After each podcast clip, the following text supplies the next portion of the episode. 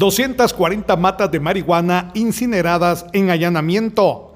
Policía de la Comisaría 71 realizaron un allanamiento en coordinación con el Ministerio Público en el sector El Barranco, Aldea San José El Tunal, San Pedro Jocopilas, donde se encontró un sembradío de 240 matas de marihuana, las cuales fueron erradicadas e incineradas. Desde Emisoras Unidas Quichén, el 90.3, reportó Carlos Recinos, Primera en Noticias, Primera en Deportes.